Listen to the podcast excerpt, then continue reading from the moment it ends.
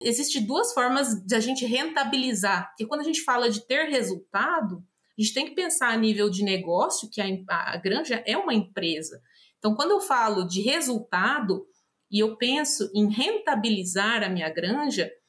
eu tenho duas opções para fazer isso. Ou eu vou tentar fazer com que eu tenha mais produção e mais produtividade, e aí a gente entra nisso que você falou, de tentar acelerar o processo o tempo todo, ou eu consigo trabalhar de uma forma mais saudável, reduzindo custos. Então, será que não é melhor, será que não é mais saudável de, do ponto de vista de negócio, do ponto de vista dos próprios animais, eu trabalhar com higiene, eu fazer um protocolo de biosseguridade melhor e deixar de ter determinados custos que eu tenho hoje por não fazê-los?